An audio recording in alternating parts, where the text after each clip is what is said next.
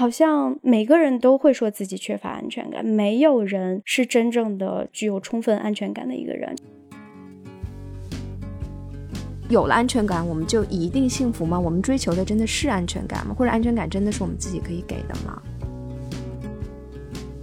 很大程度上，安全感的大部分内容就是在关系当中产生的，是人们对于关系的一种体验反馈。安全感，你自己真的能为自己创造出来吗？我们的安全感到底是如何失去的？我们又如何去重新获得？我们应该如何在生活当中不断去给自己积累安全感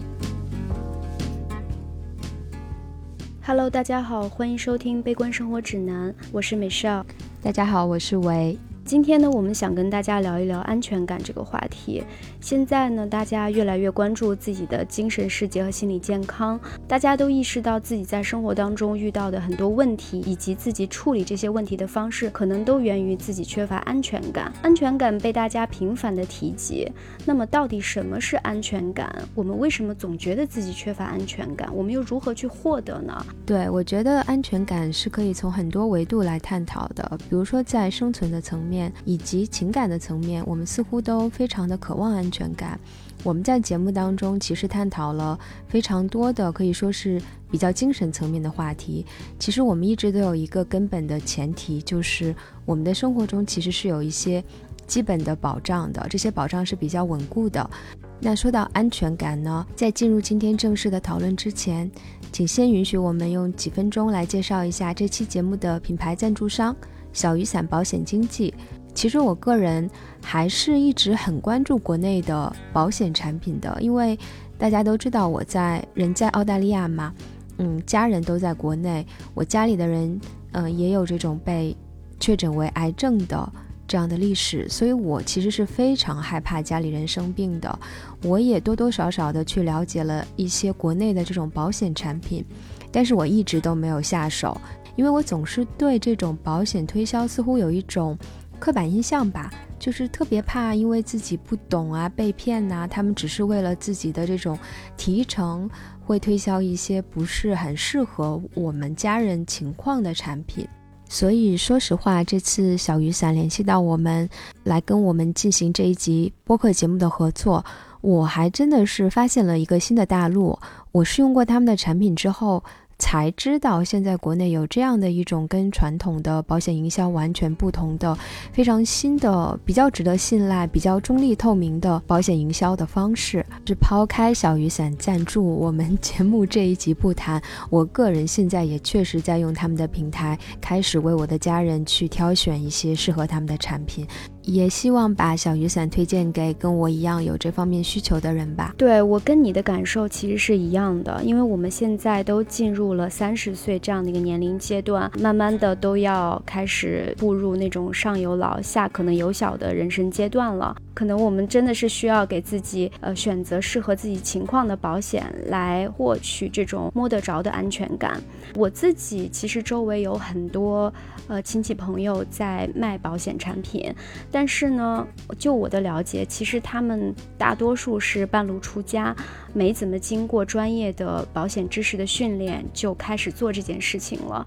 很多亲朋好友其实是碍于情面买了他们推销的产品，但至于这些产品，适不适合他们，其实我们大家心里都是没底的。从我自身出发，我其实是希望一个呃保险产品或者是一个专业的保险平台，能够给我提供一个量身定制的、符合我需求的产品，并且它的销售方式及沟通模式都是我能够接受的。这也是为什么我们今天想给大家推荐小雨伞这个品牌。小雨伞呢是一个拥有平安、国寿、人保等多家合作伙伴的保险延选平台，它的母公司有着多家知名的机构投资。者，他的资质也非常的让人放心，因为他已经经过了银保监会批准，拥有正规的保险经纪牌照，而且它是主要深耕互联网，已经服务了超过千万的用户。正因为集合了这些优势呢，小雨伞才能够为我们提供一对一的，根据我们情况来进行量身定制的这样的一种高性价比的服务，而且它能够提供保障范围很广的家庭保障方案。对你刚刚提到的这种非常精准的对接我们自己的需求的推荐适合的保险，这一点就是我使用小雨伞的平台的一个特别吸引我的一个点。我是试用了小雨伞提供的一对一保保险咨询规划服务，小雨伞的工作人员会先来了解我的家庭的情况以及我们非常具体的需求到底是什么，然后小雨伞会帮助我从琳琅满目的保险产品当中推荐一些。嗯，比较适合我们家庭情况啊，包括我们的预算，还有我们的需求这样的产品。对，还有另外一点，我我觉得小雨伞做的非常贴心的，因为我们都会根据自己的不同需求购买多于一种的这种保险的产品嘛。小雨伞还可以帮助我们做这种保单的管理，而且买保险产品最讨厌的一个步骤就是理赔的时候，小雨伞会全程的协助。我们来进行理赔，并且有一些是闪赔的产品，他们会进行垫付，最快的两分钟就可以到账。理赔真的是一个特别糟心的这样的一个过程。如果有人可以帮助我来进行打理，进行非常快速高效的理赔的话，这个保险产品真的就是会为你的生活提供保障，而不是产生更多的麻烦。对，但是最吸引我的一点，你知道是什么吗？是因为这个一对一的保险顾问咨询，现在只需要花一分钱就可以获得，而且它的谈话过程就相当于免费嘛。对，而且它的谈话过程非常的舒服，没有任何购买的压力，并且大家都知道嘛，保险合同、保险单它的条款非常复杂，那么这些保险顾问他会帮助我们手把手的去带领我们去读懂我们买的保险产品它的条款，这个我觉得是大多数普通人嗯非常需要的一个服务。嗯，杯纸的听友如果也有选择保险产品的需求的话，可以在我们这集 show notes 或者是评论区找到领取这个一分钱专属顾问咨询的通道。大家也可以去关注小雨伞的公众账号，并且回复杯纸来领取这个服务。好呀，那我们感谢这一集的赞助商小雨伞保险经纪，也感谢各位听友支持我们恰饭。那接下来就要开始我们今天正式的节目了。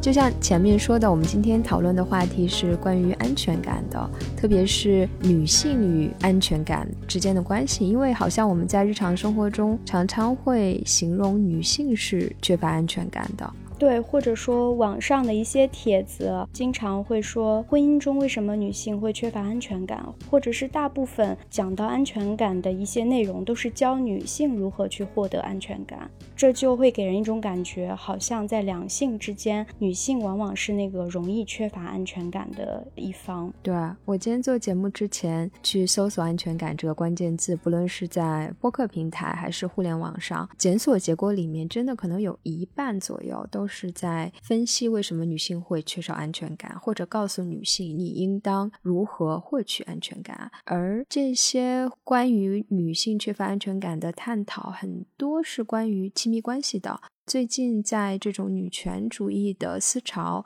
开始越来越盛行的情况下，又有很多的文章会去探讨说，女性要如何去从生存上或者金钱上去获得安全感。似乎安全感与女性的探讨，就是主要会围绕一个就是生存层面的，另一个就是关于亲密关系或者是跟其他人的一些关系的这样的探讨。对，我觉得这是一个很有意思的观察，就是两个维度你去看的话，似乎是两个层面的问题。但是如果说我们把它放在一个比较宏观的女性主义或者女权主义的角度去探讨的话，你会发现亲密关系里面的安全感的探讨和生存物质层面、经济层面的女性的安全感的探讨其实是交织的，它是互相是有关联的。女性在关系中的安全感的缺失，可能她担心的其中有一个维度度，是因为如果关系处不好的话，跟男性的关系，他的物质、他的经济会受到威胁。所以，对于女性来说，关系你跟男性的关系的安全感，决定了你生存物质的安全感。至少在一个父权社会，很多没有独立经济能力的女性，她可能往往会面对这样的一个双重安全感缺失的问题。在我们现在的这种性别结构之下，似乎女性获得这种生存的保障，其实就是要通过婚姻或者通过男性亲密关系、婚姻关系。对于女性来说，在这样的结构下，既意味着生存的保障，同时也是一种情感上的这种需求。所以，它就是把双重的安全感都是赋予了这段关系。就因为这种依赖，也使女性非常的孤立无援，所以就确实在这种情况下，可能女性会对这个关系产生某种丧失的焦虑，因为一旦丧失，那个后果好像是特别特别严重的。对，我觉得你刚刚提到的，就是父权社会它这个大环境下女性面临的困境，导致女性可能缺乏安全感，是一个事实。因为种种的现象，她处在这样的一个社会现实当中，没有那么多的安全给她，没有那么多的保障给她，她当然会缺乏安全感。这是一种性别的现状。当前的社会可以给女性提供的这种确定感和掌控力以及资源是非常局限、非常少的，自由的范围也受到很多的限制。那么自然而然的会产生这样的缺乏安全感这样的一个结果。从现实的层面来讲，女性缺乏安全感是我们需要面对的一个现实的结果。对对，我最近在读一本还挺古老的心理学家写的书，叫。我们时代的神经症人格前面的一部分，它其实就是在讲每一个个体的一些心理上的问题，甚至是疾病，它其实都是跟整个社会文化是挂钩的。所以，就像你说的，我们现在这种女性缺乏安全感的状态，它不仅是你单纯的可以从呃心理的角度去分析，它很多情况是跟整个社会的状况、性别结构、社会保障相挂钩的，所以是一个挺复杂的。问题，我们首先肯定没有这个专业的心理学背景，我们就是根据自己的理解啊、观察来探讨一下安全感它的表现到底是什么样的，有几种，包括你刚刚说的，去对这种金钱啊、权利啊等等的获得某一种掌控感，这这种行为究竟是可以让我们获得安全感，还是也是没有安全感的表现？我觉得我们今天都可以从自己的呃理解来探讨一下这些问题。我们首先要不要聊一下安全感到底是什么，或者它的来源到底是什么？我自己是听到安全感这个词，我已经有一点免疫了，就是有一点觉得特别乏味、特别枯燥了。好像从不知道什么时候开始，可能精神分析、心理分析进入到中国，被大家去探讨、去解释很多个人和社会问题的时候，这个词就不断的在被用。好像每个人都会说自己缺乏安全感，没有人是真正的具有充分安全感的一个人。你去看这个精神分析的理论上面讲一个具有安全感的人，他应该是什么样子，你就会觉得那是过于完美的人，就像一个所谓的 ideal type，就是没有一个人是那样的。每每一个人都是缺乏安全感的，或者说每个人在不同的场景下都会出现这种没有安全感的表现。我们每天都在用这个词，但我们真的就去深挖过这个词吗？比如说它的来源是什么，它的表现是什么？就因为我在做这个节目之前，我去查了一些东西，我会发现其中有一些我可能从来没有想过的，因为可能我也会经常跟你讨论，比如说我经常觉得没有安全感啊，或怎么怎么样。在做检索的时候，会发现很多表现，在我看来是有安全感的人才会做的事情。可能在这种心理学的角度去看、去分析的话，也可能是一种没有安全感的表现。比如对权力与与金钱的掌控感，它可能超过了某一种度，也是因为缺失这种东西，或者这你长期对金钱和对自己在某个社会上地位没有安全感，你就会过度的去追求、去收集、去累积这些东西。它是一个度的东西，就像你前面说可能每个人都不停的说我没有安全感，在不同的场景之下、不同的关系当中没有安全感。其实我觉得我们可以再深入的讨论一下啊，是不是有了安全感我们就一定幸福吗？我们追求的真的是安全感吗？或者安全感真的是我们自己可以给的吗？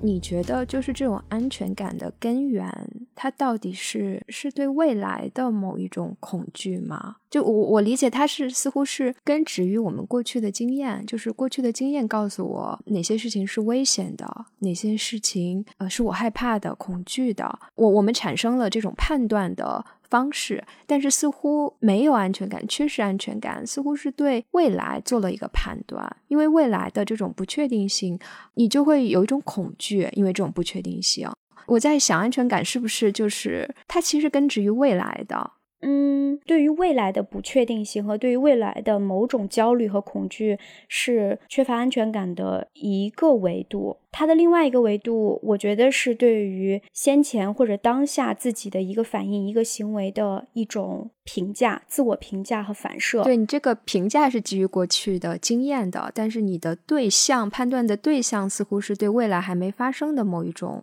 恐惧。就假如说我现在做了一个事情，我已经做了，但是我遭到了周围人不接纳或者是批判，这个时候我会非常的难受。这种难受和局促紧张，是否是一种夹杂着不安全感的一种羞愧和自责？当然也会有对未来的一种恐惧，当下的那种不舒服，这样的一种难受，是否也是一种不安全感？心理学家马斯洛，他其实认为，缺乏安全感的人，往往一直会感到孤独、被遗忘、被遗弃，会有一种罪恶感、羞怯感、自我谴责，但同时又很自私，以自我为中心。当然，他有对未来的一种恐惧，他也有不断的对当下的自己的一种否定。我之前看了一个，就是心理学家他做的一个 YouTube 的视频，他其实在讨论的就是焦虑这种。啊，情绪。当然，他说焦虑是来源于一种不安全感才会产生焦虑。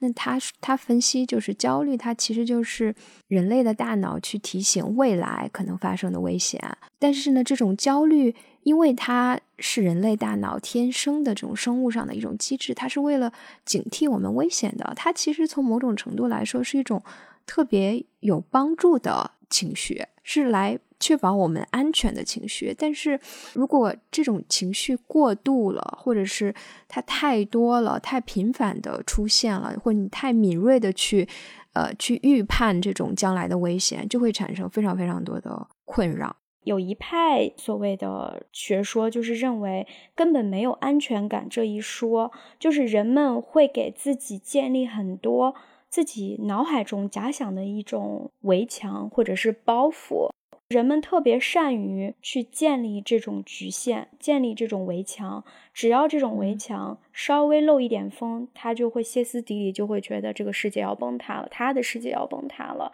所以这一派的学者他会认为，安全感这个理念把人分割开来的，他把人变成了一个一个孤立的个体，而不是那种。万物皆勾连的一个整体，就是说，如果你总是拿安全感来说事儿的话，你总是觉得对方没有给你足够的安全感，于是你不选择去跟他交往，或者说这个工作新的环境没有给我提供足够的安全感，于是我就不去尝试，就相当于你没有踏出自己的舒适区，那么你就会把自己局限在一个非常狭小的空间里面。你这个人的发展就会受到限制，你跟这个世界的互动也会受到限制，那么这个世界的格局就会越来越小。对，我觉得肯定是这样的，因为因为你缺乏安全感嘛，那你肯定要有一个防御的机制，或者去应对它反应的某一种机制。那其中的一个就是你说的去控制这种不确定性。如果我害怕别人都不喜欢我，那我干脆不去社交，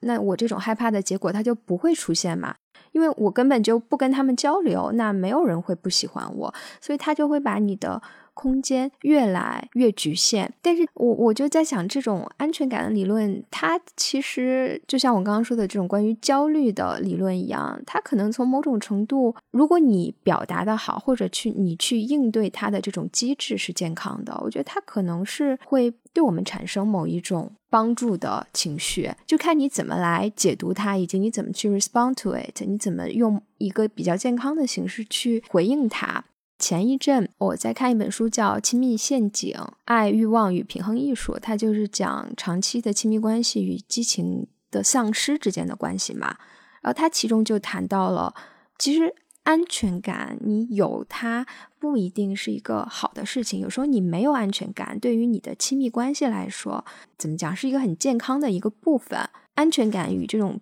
激情啊、兴起啊、变化，它是需要。一些平衡的，他在里面就举例子说，啊，我们经常看到一个小孩子跟父母一起出去的时候，他会跑到前面去探索，又不时的回头来确认爸爸妈妈是不是还在。孩子需要在探索的过程中感到这种安全，但是他一旦满足了冒险的需求，他又会回到那个安全的地方。我们人类就是会同时追求这两种感受：安全感和。激情，包括我们在亲密关系里最初的那种非常强烈的吸引啊，患得患失，那种激情与那种特别多的付出，很大程度都是因为我们不安全，我们对这段关系如何走向，对方是不是那么爱我们，我们是不确定的。它既让我们觉得不舒服，但是又似乎给了我们一些很新奇的那种离奇的去探索的那种欲望。安全感这个东西，我们人人都缺，特别是某一些场景，不同的人在不同的场景、不同的关系里，有不同程度的安全感的缺失。只要我们去回应的好，它似乎也可以成为一个帮我们获得一些更多的生活的乐趣啊，或者是提示我们某一些未来的危险，然后我们去调试自己的行为的一个信号。对，同样缺乏安全感的人，回应方式不同，可能是一个需要训练或者是学习的过程。假如你真的是缺乏安全感，那么你看到一些不适应的东西，或者是超出你安全感之外的那种东西，你肯定会产生不适。这个时候就需要你去调节自己的那个反应。但是可能有的时候，人们会把好奇和缺乏安全感两种事情相混淆。一个人他可以表现出一种非常缺乏安全感的行为。但是让他做出这些行为的出发点，可能不是因为他缺乏安全感。就我那天给你举的例子，可能他去查手机，或者是他想去看这个人看过的所有的事情、读过的所有的书，对这个人抱有极大的兴趣。他觉得他还不够了解这个人，他想要掌控这个人的所有，于是他好像以一种缺乏安全感的方式来确立和巩固对这个人的了解和彼此之间的连接吧。他自己其实是具备安全感的。对我同意你说这个，让我意识到，我可能刚刚在讲这一段的时候，我其实混淆了对未来的不确定的这种不安和没有安全感定义之间的这种差别。就是像你说的，对未来谁都是不确定的，对吧？就有无数的不确定性可能会发生，无数的危险，我们每个人都有害怕的东西。但是，可能有安全感的人，他会去 face 去面对这种不确定性；而没有安全感的人，他可能会逃避，或者是我们前面讲的去控制这种不确定性。控制的一个方式就是不去做某些事情，把自己局限在一个舒适圈里面。去做同样的一件事情，但你要看他的动机是来源于什么。比如说，做同样的一件事情，有的人可能就是出于没有安全感去做。比如说交朋友，有的人可能就收集朋友，我不停的收集，因为我没有安全感，我就是去收集。有些人对抗这种不安全的表现是，我不去结交朋友，因为我害怕，我不知道我能不能交到朋友。你你看，最近网络上出现了两种比较火的词嘛，一个你肯定知道，就是社交恐惧症；另外一个就是最近大家讨论比较多什么社交你 NB 症，对，就是这两种，它它都走向了一个极端。那在社交恐惧症的人眼里，看到一个社交 NB 的人，嗯，多羡慕啊！肯定会觉得他就是一个完美的，在心理精神层面肯定比我坚强的一个人，比我有安全感的人。对，他在结交新的朋友，进入到新的环境，肯定是游刃有余。但是这个人的内心，他羡慕的人的那个人的内心，真的是这样吗？也许他也有特别多的焦虑和不安，只是他会用那种就是让人迷惑的行为去掩盖他自身的一种焦虑。我自己其实也有这方面的问题。我自己观察，我在某一些时刻，可能真的会因为紧张变得突然的很兴奋。你之前还跟我讨论过嘛？你之前说，好像我在遇到非常紧张的场合之下，我反而会超常发挥。假如说超常发挥刚好是在那个度里面，它就是好的。但你真的很难去控制那个度。就我在那个超常发挥的那个状态之下，我是非常容易一下子就跨越到那个度之外了，就会变成一团糟了，发挥过了。所以，这种缺乏安全感，如果过度的影响我们，导致的不管是焦虑还是兴奋也好，它就会导致我们失控。就这种失控是我们不想看到的。真的就是你对自己的掌控，你对自己行为在那种焦虑不安的状况之下，你怎么去掌控自己的言行？其实有安全感的表现是说，这个人他对自己有自信，对自己的能力去应对这种未知的状况。他知道是未知的，但是他还是觉得我能去应对。如果这个人他觉得我不能应对，我害怕，就可能走向两个极端，一个是不去做，一个是做过了。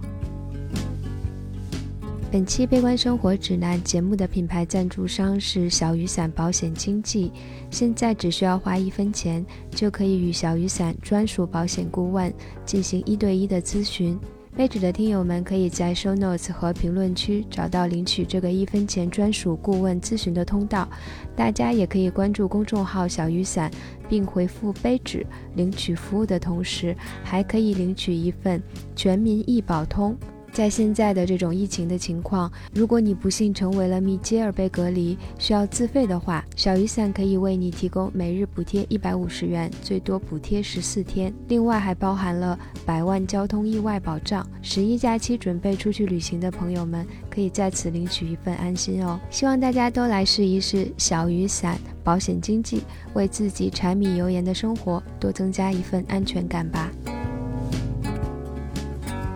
回到我们开头的时候讲的，就是女性常常会被认为，特别是在亲密关系里是缺乏安全感的那一方。我们常常会说，什么样的女性是缺乏安全感的？常常给自己的。伴侣啊，夺命连环 call，问他在哪儿，每一天都要确认他是不是爱我，这个好像是没有安全感的表现。但是我们反过来去看一些男性的比较刻板印象的在亲密关系中的表现，他们是什么样的？比如说不闻不问，没有情感上的回应。比较典型的一个男性的形象，在亲密关系中，他可能是更多的精力是投身于事业的，他去为这个家赚钱，然后提供物质上的保障，而他对情感的。投入或者在乎的程度，可能是没有这个女性多。这种情况，我们真的可以说，这个男性在亲密关系当中一定是有安全感的嘛？因为他，嗯，就是跟女性完全相反，他可能更多的是投入到自己这种物质保障的这种这一类的安全感的基础上，他好像已经获得了这一部分的安全感。而在亲密关系中，可能投入不多，然后情感回应也不多。我我们真的可以就是呃，用这种表现来判断究竟哪一方或者哪一个性别在。刻板印象上来讲，是在关系中更缺乏安全感的吗？我个人觉得啊，我觉得就是这个社会它的这个性别的机制，对于不同性别在关系当中，即使缺乏安全感，还要求你表现出来的外在的形式是不一样的。女性在一个大环境下，你得到的资源和对生活的掌控，确实是目前来讲没有男性多。那可能你确实会去表现出比较外在的行为上表现出缺乏安全感的行为，而且好像社会也比较容忍或者期待你这么表现。他已经给你贴了一个标签，他甚至缺乏安全感，就成为了你这个性别独有的一种标签了。那么，嗯，对于男性来讲，在亲密关系里面缺乏安全感，不应该是你这个性别的属性，因为你不需要去在跟女性的关系中害怕女性会离开你。如果你去害怕了，你去表现出一副好像要把他抓住的样子，你就会被其他男性视为没有能力的、不具备男子气概的。啊，就为了一个女人，至于这样吗？就是你的男子气概一定表现出我对于一个女人的感情需求一定是低的，所以即使他在缺乏安全感的情况下，他也不会以通常情况下我们认为的那种行为去表现出来，甚至他可能反着来，比如说我就是不闻不问，我就是选择不去看，他可能尽量的让这个事情不被外界知道，因为他有一个社会对他的一个形象的一个期待。或者我们从另一个角度讲，社会上其实是鼓励男性去，呃，在金钱啊、权利啊、地社会地位上面去疯狂的竞争。其实男性一旦在这个层面上，他们受到了比较大的挫折，嗯，辞职啊，由于丧失了工作能力，不能再作为养家糊口的这个主要的劳动力啦，其实对他们打击是非常非常非常大的。我我在猜，可能男性在这一方面会比女性是更没有安全感的。他们赚钱的能力，他们敛财的能力，他们获得手里握着的这个权利的程度，可能对他们来说安全感是非常缺失的。对这个社会对于男性他是一个什么样的机制呢？就是一种男性之间的竞争和残酷的淘汰机制。对于一个成年男性，你要获得安全感，那你肯定是要在那样的一个资本的积累、职场的这种权力的斗争方面去获得。但是倒回来，就是说，为什么女性在缺乏安全感的时候要向男性去索求，需要男性去为他做什么？反过来，男性假如在关系里面他是缺乏安全感的，他需要女性不去做。你要局限在这个家庭里面，你尽量减少与其他男性的接触，不能比我赚得多，就倾向于对女性进行一种限制性的要求，而女性对男性的要求是多去做一些能动性的。一些要求，所以我觉得这是不是也能反映出，在一个父权制社会向下，男性的性别定位好像就更加的主动，更加的去探索，更加的往前去争取去做。男生要闯，女生要安全，要不去做一些事情。对女性的一个规训就是说，你要是一个静止的东西，就跟物体一样，你静止在那儿，你维持你的一个附属的状态。你一旦去创造性的、创意性的去打破社会的一些既定的一些秩序的话，你就是会被谴责的。但是男性，我鼓励你去创造，鼓励你去开拓。是的，就是男性，你因为是会去鼓励你闯荡，你其实是你是被允许犯错的，因为闯荡可能会。会产生很多，就是未知嘛。因为你去闯，你把自己的边界开拓了，一定会有未知。未知可能就会有各种各样的结果。那男性在这个开拓的过程中，联系我们前面说的，他可能就是因为这种过去的经历、社会的支持，他会比较安全感去闯荡。因为他整个人生的经验当中，他已经形成了一套如何去面对这种冒险的过程中可能出现的不安全感、不太好的这种结果。她自己自信，我可以去 handle，我可以去处理。那女性一直被告知，你一定是要怎么，还要富养，还要不能不能受到任何的挫折，家长都要把你保护的好好的，你不能磕了碰了。你要是一个，嗯，像婴儿一般的，像小女孩一般的天真不世故，甚至你可以说她是无知，就这种形象的女性，在我们的传统文化里，似乎是被大家所鼓励的、所认同的。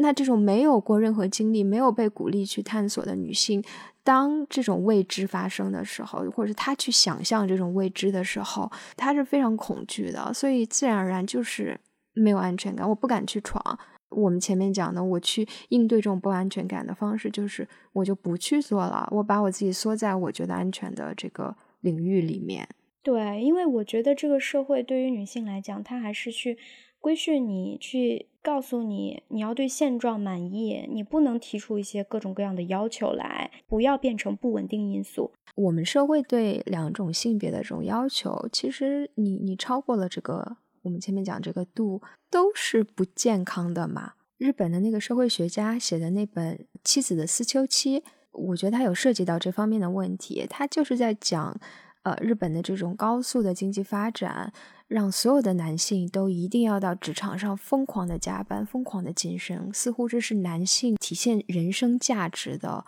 唯一的方式。而这些男性因为这个社会要求他们不断的累积财富，这个时候男性他讲了很多这种，呃，在日本的这个银行的职员因为一些事情，比如说没有晋升啊，或者就是被开除了，他们就会跳楼自杀。因为他们把自己全部的人生价值都依附于一件事情上，而女性因为男性的这种忽视，他们把全部自我的价值都放到了家庭上面，丈夫对他们的长期忽视也会导致他们非常严重的。精神的问题，就好像当你把这种安全感全部都投入到一个篮子里面的时候，这个东西一旦破裂了，你一旦无法通过这个关系这件事情来获得你的人生价值，你就会遭遇特别特别大的痛苦。就是圆桌派他们在聊说，在日本，大家认为男性在职场上获得了巨大的成功，然后因为不断在跟社会最前沿的发展呀、形势啊，都在产生全面的接触，于是他们的人生才是更完整的。妻子在家做全职太太，然后他们的人生是非常局限的，可能就是每天刷手机、看剧、带孩子。但是现实是，当这个男性就像你说的，一旦失业或者是退休了，他就面临他的人生处于了真空。空。然后这个妻子呢，反而因为平常可能他的家务做完了，他就去学学画画、学音乐、去学插花，然后去各种社交场合，他其实获得了很多的滋养。他的人生反而不像这个男性那么的匮乏。马家辉自己在讲自己的经历的时候，就是说他刚从美国回来，有了孩子，他就告诉他太太说：“你还是要去工作，否则的话，可能过一阵我工作你不工作，那可能我们之间的那种世界观、人生观都会产生差距，对你会不好。”那他太太就说：“我我还是不要去工作，我我自己作为一个喜欢写作的人，我在家可以做很多拓展我人生的一些事情。”过了一段时间，他意识到，他虽然在物质上供养着他老婆。可是他老婆在精神上供养着他，比如说他老婆看了很多书，呃，文艺作品会跟他分享，会给他很多他遇到人生困难或者是职场上一些困难的时候，反而他从他老婆这边可以得到很多的一些启发。他就是说，他老婆在精神上供养着他。我觉得马家辉在讲这段的时候，我是挺佩服他，他能这么去解释。作为一个男性。可是我有转念一想，男权社会里面，男性真的会去在乎这些所谓的精神供养吗？就是他们真的会认为这是一种供养吗？就是长期下去，即使是像马家辉这样的男性，他真的可以一直认为他跟他妻子是完全平等的？他觉得这个精神的供养跟他的这个物质的供养价值是对等的？我是觉得我蛮悲观的。首先，大家会更看重的是一种物质层面上的生存层面上的保障吧。你没有这个层面的东西，你就谈不了精神啊。所以，好像归根溯源，是因为有人为这个关系、为这个家庭提供了物质保障，你才能进行所谓的精神的价值的追求。似乎物质是第一步，所以你你物质上的安全感如果没有保障的话，你就别往下谈了。所以，它似乎是在人们心中是更重要的。但是话说回来，那他老婆做家庭主妇，不是也提供了劳动价值吗？就家务上的劳动价值，不只是精神上的供养吧，也有这种劳动的交换。对，但是做家务所产生的这个价值，在整个父权社会里面都是被低估的嘛。他不不去承认你这个价值，或者说他就是无视，他认为根本不产生任何的经济价值。所以我觉得女性的这种，我们说女性多愁善感。说女性易焦虑、易猜忌，喜欢去查岗。对于男性来讲，有很多的这样那样的要求。我觉得这真的是一种。结果，而不是女性固有的天性，因为这个社会本身就是对于女性来讲就是危险更多嘛，限制更多。嗯，之前有一个数据统计，就是说在中国遇害的女性是比遇害的男性要大得多的，所以女性的缺乏安全感，它的来源是有理有据的，不管是从经济保障层面还是生命安全层面，对。这这个这个，我觉得一方面也和你的社会的保障机制有关系。比如说，在一个家庭法、婚姻法比较健全的社会，首先你可以离婚啊，然后其次是离婚之后，另一半像马家辉他这种情况，他的爱人可能长期就没有工作，他没有现在他起码没有自己获得收入来源的这个能力吧，或者是来这种来源就不具备，那他可能就会分得马家辉婚后财产的一半。女性 可能安全感会提升一点吧，我猜。然后，另外一方面，我会觉得，在这种呃父权的社会，或者我们现在的这个性别结构，首先，男性他就是被认为是创造财富的嘛，他就是疯狂的去呃创造各种各样的追求，各种各样的金钱跟财富，跟掌握着这种资源跟权利，所有的精力都投入这里的时候，去创造这种生存物质上的呃财富的时候，其实。我觉得精神上的这种价值是被普遍忽略的。比如说，我刚刚提到的那本《妻子的思秋期》，他就采访一个日本的家庭主妇，说她老公就说她全部的精力爱好都是在赚钱，在职场，在晋升上面。她平常下了班回家，要么就是看电视，要么就是读一些成功学、管理学的书。他这一辈子都没有读过一本纯文学的东西。嗯，这个相比马家辉还是去承认这种精神价值、这种文学啊、哲学、这种社科等等它的价值的。那我们社会上大部分的现状可能是大家都是要以自己赚到的这个数字、银行存款、自己房子的大小来作为评价你这个人是否成功、是否。幸福的标准的时候，这种精神价值它就是不被承认的。我觉得就是女性，当然了，你在有一个基础的经济保障。基础之上，你所提供的很多的精神层面的供养和贡献，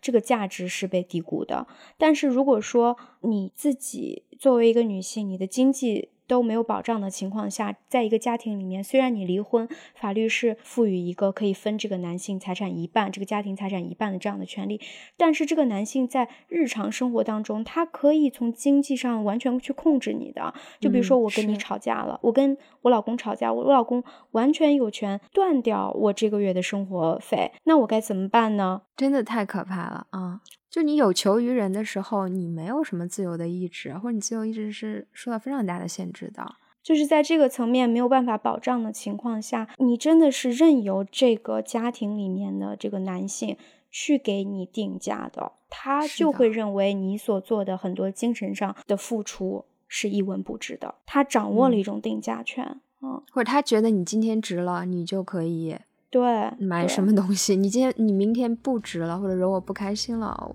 我就有权利给你收回。即使他没有这么做，但是你就是有这种恐惧，这种恐惧不就是不安全感吗？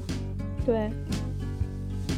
就这个话题回到前面，你是不是也提到了关于这种依恋模式的理论？心理学上的，它不是把人分成比如安全型的依恋和不安全型的依恋？我就在看他的一些解说。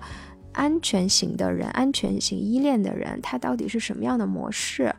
嗯，我会发现很有趣的就是他做的实验，比如一个小孩，他的照料者离开了他，安全型的小孩是会表达这种害怕的。我的妈妈离开我了，我很不舍，我会哭，我会害怕，但是他很快会恢复。他知道妈妈离开之后还会回来，所以我暂时只是伤心一下，我会马上的回到这种很安全的状态。他会回来的，或者目前有一个陌生人来找我玩了，我对这个陌生人的这种未知，我也有一些情绪的反应，但我很快的就会回到，比如说对他的好奇，或者是跟他玩的这这件事情的本身这个当下。拿这个安全型的小孩去和一个回避型的，就是不安全的这种依恋模式的小孩去对比的话，你会发现回避型的小孩可能就是全程没有任何的反应，他对妈妈的离开他没有表示，很冷漠。妈妈回来之后，他也没有开心，还是很冷漠。在看完这个的时候，我就在想，有安全感的人，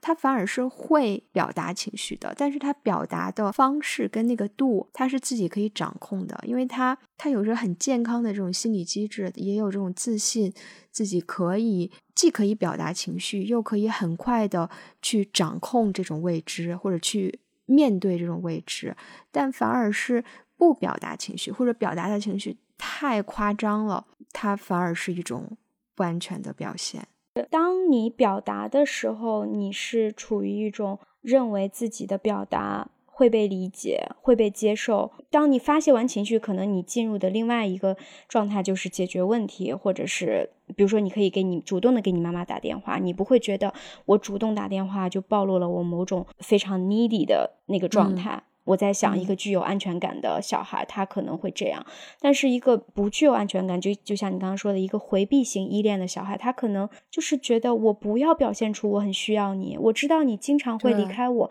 于是我自己对自己撒了一个谎，我我给自己打气，我说没关系，我不在乎。于是这件事情好像对我的伤害和打击就小了，但其实他只是把自己内心的那种痛苦和焦虑不断在压制。我自己的感受是，当我极其缺乏安全感的情况下，我倾向于把这所有的东西都去内化，就是我不倾向于给他人去表达。就比如说，我现在遇到了一个非常让我痛苦难受的事情，当我的亲密的人、亲近的人跑来问我到底怎么回事，我们来说一说，看看我能不能帮你的时候，我是非常抗拒的，我会发怒式的那种抗拒，我不想让他来打扰我的这种情绪，我不希望。我自己再把这个事情对他讲一遍，好像再讲一遍的这个过程会让我更加痛苦。我处理那种非常痛苦的感觉的一种方式，就是把自己局限在自己的那个小小的内心世界里面，不断去自我去调节。可能我在调节，也可能我在不断的去激化内心的那种那种情绪。但我观察到另外一些人的表现是说，他希望跟别人来谈这件事情。好像在谈的过程中会寻求一个解决之道，甚至说可能没有一个解决之道，他也不期望有一个解决之道，只是说他在谈的这个过程中，好像自己某一部分就稍微能平静一些了，那个痛苦的部分稍微就能被软化一些了。我我不知道这个是不是也有安全感的因素在里面。对，我觉得真的还是一个平衡跟一个度。你刚刚讲的，我就是那种我可能遇到的事情。我就一定要第一时间的找一个我特别信赖的，我觉得可以聆听我，甚至帮助我的人，我去跟他说我当下遇到的困难，或者我感受到的危险呐、不安全等等等等。但可能这个东西超过了一个度，你会发现你可能会过度的去依赖他人，也是因为你很不相信自己，你觉得我一个人是挺不过来的，我一定要去依赖他人陪伴或者他人给我一个解决方案。我才能去度过某一个困境，我觉得这也是一个不安全感。就是前面说的这种比较回避型的人，他可能是对他人的帮助，或者是去去去讨论，并不是很信任这件事情会对他有帮助。他更多的是比较依赖自己解决这个事情的能力。嗯，怎么讲呢？就可能都是一种不安全，一个是对他。自己与他人关系的不安全，或者对他人的不信赖，一个是对他人的过度信赖，对自己的不信赖。用某种程度上来讲，真的就是都不够安全。表现出来的情绪平稳，或者关系里，我们常常说男性的一些表现，对这个关系，嗯，没有什么不会什么歇斯底里呀，没有任何的情绪啊，什么事情都 keep himself 啊，就是不说出来。他不一定是对这个关系有安全感的表现。那女性的这种歇斯底里，她可能是不安全的。但是如果她掌握在某一个度，她知道一个什么健康的方式去表达自己的情绪后面的需求的时候，可能她也可以变成一个很健康的一段关系或者一种表达的方式。其实我们讨论了这么多，我觉得最终导向的一个问题，或者是我们思考的一个方向，就是说我们的安全感到底是如何失去的，我们又如何去重新获得？我们应该如何在生活当中不断去给自己积累安全感？就像我们一开始讲的安全感这个问题，尤其是女性在关系当中的安全感这个话题已经被讨论的。简直烂大街了。于是我们真的想要去发出一个疑问：我们一定要有这样的一个执念吗？我们一定要去在关系中获得安全感吗？或者说，我们女性的安全感一定要在亲密关系当中去获得吗？对，就是现在我们开篇的时候不就是说吗？现在在这种社会文化还有这种广告的投放方、品牌方，大家都非常清楚知道现在。被大家所推崇的更先进的这种价值观是女性的独立，所以很多的鸡汤啊，很多的微信的公众号的文章就会说一句话：安全感是自己给的，你不要依赖于他人。我其实也蛮想探讨的，这句话真的是这样的吗？女性可以完全的，就是不想要从，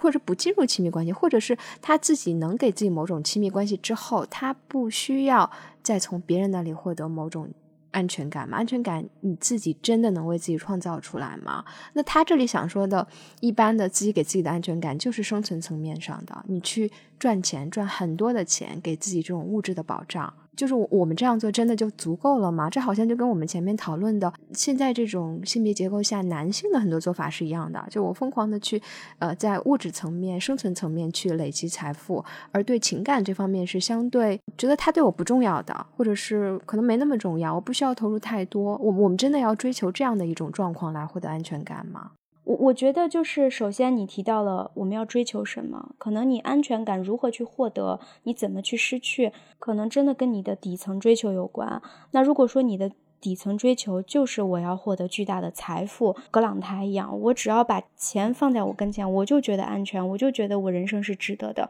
那么你真的去摆脱所有关系的这种束缚。我觉得这也无可厚非，真的是看你这个人的追求是什么。也许你从底层来讲，你是一个缺乏安全感的人，但如果这种金钱的积累对于你来讲是一个让你维持健康心理状态的人，那 OK。但同时，我觉得你看这个安全感的概念起源到发展，自始至终都是跟外界有关的，跟他人有关的。比如说儿童，他的安全感的产生，他是跟父母如何对待他。他的童年是如何度过的，是相关的。成人他是如何跟这个社会、在职场上对他人以及对家庭跟家庭的关系是有关的。所以，很大程度上，安全感的大部分内容就是在关系当中产生的，是人们对于关系的一种体验反馈。很难用一句话去概括说，安全感不是别人给的。是需要自己去给自己安全感的。当然，你这个是牵扯到一个人如何去投射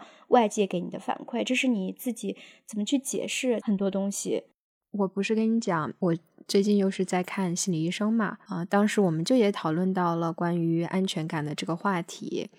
嗯，心理医生就会对我的状态可能有一个分析，他会觉得。我把太多的安全感的期待都放到了亲密关系上，然后我就问他说：“就是如果我不这样做的话，我不把全部的期待放到亲密关系上的话，那我应该从哪里去获得这个安全感？”他当时回答就是从其他的关系上面，就是各种各样的关系上。我觉得这个就有点像。投资的概念，就你投资，大家规避风险的方式是什么？分散投资，鸡蛋不能都放到一个篮子里。我们的安全感，当我们把所有的赌注都放到了一个上面，我们当然可以去，呃，热烈的去追求爱情，把全部的精力跟激情都投入到一段亲密关系里。我们也可以广交朋友。把所有的精力都放到友情上面，我们也可以非常努力的去赚钱，积累非常多的财富。但是，可能像你说的，这个我们选择了把更多的精力放到哪一个部分、哪个目标上面，确实跟我们非常底层的这种对价值的嗯这种追求是相关的。我们可能非常难去改变它。但是我最近的一个一个。想法，或者是别人给我的一种启发，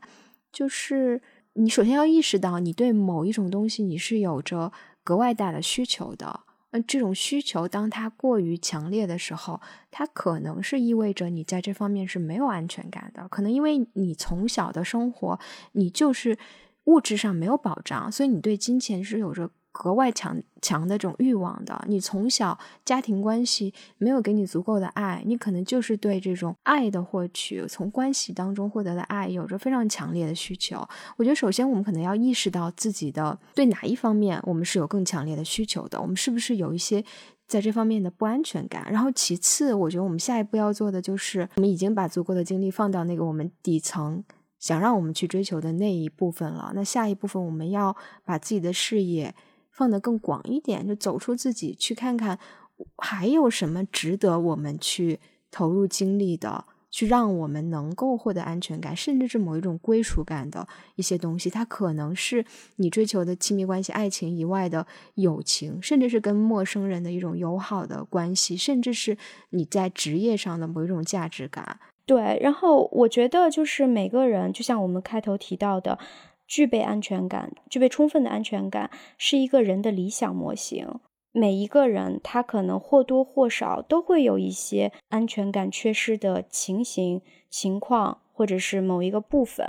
就是我们没有办法去追求，我作为一个个体在这个社会当中生存，我的每一个方面，我我的每一个需求。都能达到完美的满足和完美的自洽。一个心理上完全健康的人，可能真的在现代社会是几乎没有，我猜可能是几乎没有的。所以，我们也没有必要说是，当你做了一次自我分析，觉得我在某一个方面投入了过多，期待过多，依赖过多，这个时候我就一定要强行的把自己从那个东西里面抽离出来，然后去均衡的去分配到其他方面。这个做法可能给你带来新的一些困扰，嗯，可以有意识的去做一个平衡，但是同时你也要认识到，可能你在某一方面缺乏的、缺乏安全感的这种心理的表现，或者说你的这种需求，是你之所以为你的一个特质，就是你的性格的某一部分，这个某一部分。缺乏安全感，也许会给你带来某一些好的东西，你意想不到的东西。就像你之前说的，可能一个焦虑的人，他会比较小心，他会考虑的更加周全，他可能不是那种非常冲动的，会把自己生活搞得就是不着边际的一个人。所以，我是觉得我们在面对自己缺乏安全感的时候，不要那么的焦虑的去面对一个焦虑的自己，就是接受这个状态。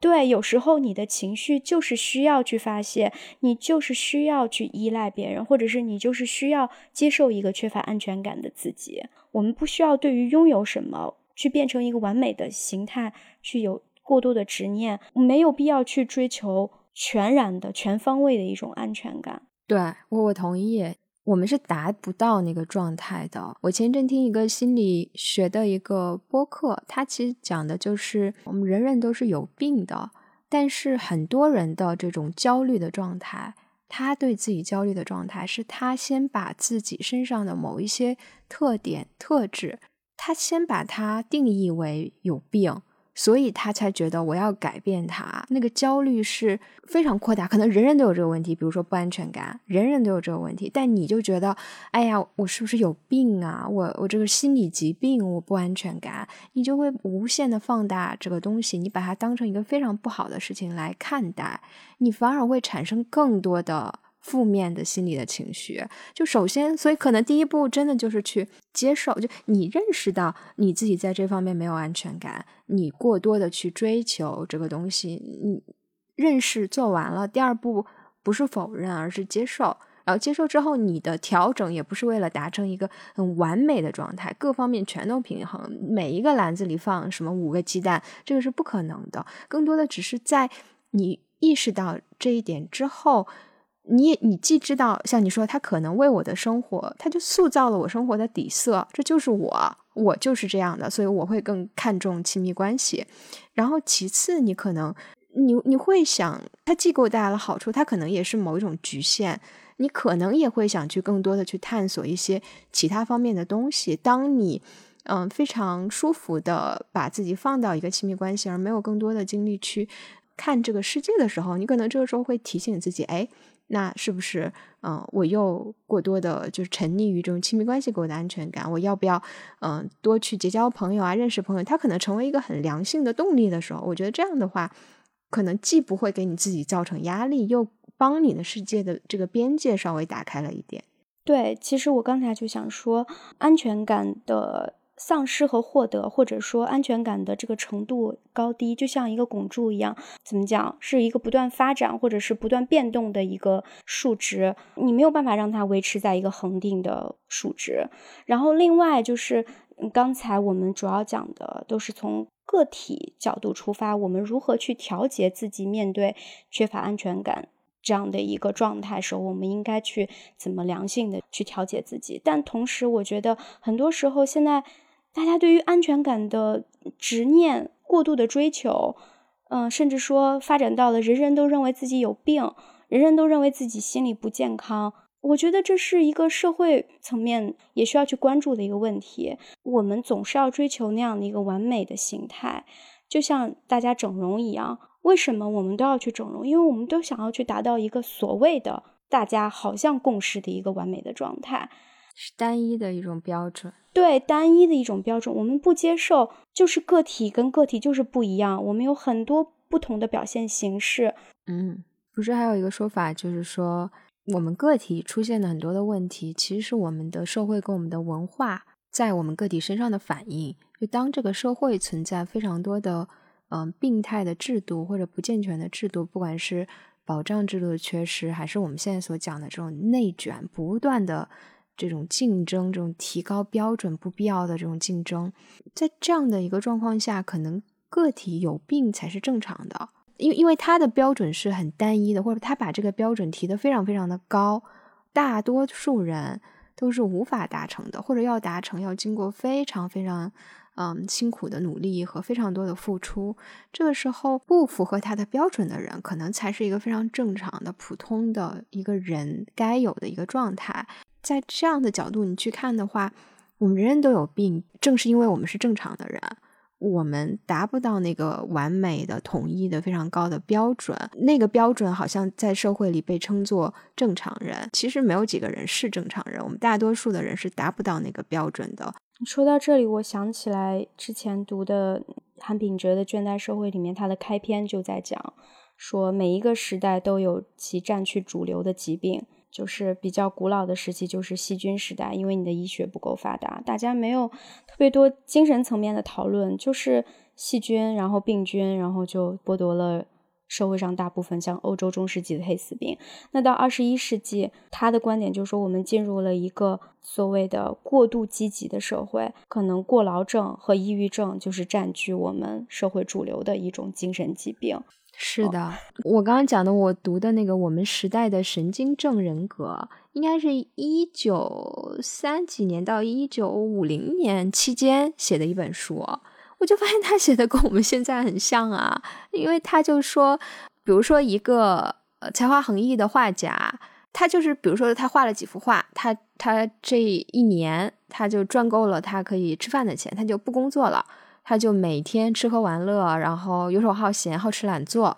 在某一些社会文化里，他就可能被当成一个有病的人，有精神病的人，有神经症的人。但在另一些文化，比如一个很嗯休闲的一个意大利南部的小镇，那人人可能都是这么生活的，他就不是有病的。所以关 关于我们是不是有病，像你说的，在这个过于积极的时代，可能。嗯，现在躺平不是也被各种批判吗？可能认为是一种特别消极的、特别悲观的一种人格，可能甚至有人觉得这是抑郁啊，还是什么什么。那可能在另一个时代，这就不是病了，这就是大家很常见的一种一种行为方式。对，就像你说的，就是很多欧洲国家，它高税收、高福利，它做的非常好，真的是达到了社民的状态。那么，我真的需要每天工作去疯狂的去赚钱吗？可能我赚的那个钱，然后大部分交税，然后后面我养老。生病的那种保障，其实即使我不去那么疯狂的工作，我也有足够的保障。那么我为什么要去这么辛苦呢？所以也没有那方面的需求和动力，没有那那么多的焦虑。相比之下，我们现在所处的社会，尤其是我们国家大部分人面临的这样的一个社会现状，就是我们没有那么多切实的保障，所以我们才那么焦虑。就对于普通人，大部分普通人来讲。看病难，或者说没有看病自由，真的是一个非常现实的问题。我就现在，我会特别怕，我裸辞以后，突然如果我家人生了一场大病，或者我自己有什么问题，那我该怎么办？我没有裸辞自由的，所以这个时候，可能我第一个想到就是，那我是不是应该去买保险，提供这方面的保障？我觉得可能小雨伞确实是一个比较好的选择。回到我们刚才讨论的，就是这个社会可能它的标准非常单一，不管是硬性的成文的规则，还是软性的一种不成文的规则，都可能会对你的个体产生一些不符合你个体特质的一些要求，于是你这个个体就不得不去做一些自我的调整，在这个调整过程中，你可能就会产生不适，这可能是大部分成年人不安全感的一个。特别大的一个来源，社会上周围很多人，其实他们都是监督者，好像好多双眼睛在看着你。你这个最后不是为了恰饭是吗？嗯，不是，不是，我为了去中和一下我们刚才硬硬掐的那个 那个感觉。不好意思，听友，如果冒犯到你们，你看我又不安全了，我怕冒犯到我们听友。因为恰饭感到不安全感，怎么解决？接受这种不安全感，多掐掐就好了。对，我们掐的饭还是不够多，不够吃，好 呀，不够吃，所以更没有安全感。对，哎，另外，我觉得我们安全感的一个重要的来源，其实是跟空间有关。可能跟刚才的什么所谓的关系和追求什么也是相关，但是我觉得我们可以把它单拎出来讲，就说跟空间有关，不管是生理上的还是心理上的。就比如说我们遇到一个问题，我有一个相对安全的一个空间，比如说我回到我的房间里面，我可以去发泄，我找到一个我信任的朋友。或者是家人，我可以去发泄，我有这样的出口，他可以把我的情绪和焦虑去接住，就像一个托盘一样，我我就安稳的落在了这片陆地上面，我不会被摔碎。对你说的这个特别好，这个就切到了我们前面讲的这种不安全感真正的来源是什么？就面对这种未知的状况，你不知道怎么应对，你不知道自己能不能应对。你刚刚讲的就是我们要自己去发现自己。应对这种不安全感、这种未知或者是挫折、负面的情绪的时候，对我们最有用的那一套应对机制是什么？每个人可能是不一样的。像你说的，可能有的人就是他回到自己的家，自己一个人，他来。呃，通过看书还是什么什么方式，他来疏解这些情绪。有的人就是要有一个非常信任的亲友，有的人是找心理医生。我觉得可能我们要花一定的时间，才知道对于你来说，你这个独特的个体来说，什么样的方式是你去缓解这种不安全感的一个方式。你把这套应对机制已经建立好了，你一旦出现了这种负面的情绪或者什么，你你知道怎么去让它舒缓，这个可能还挺有帮助的。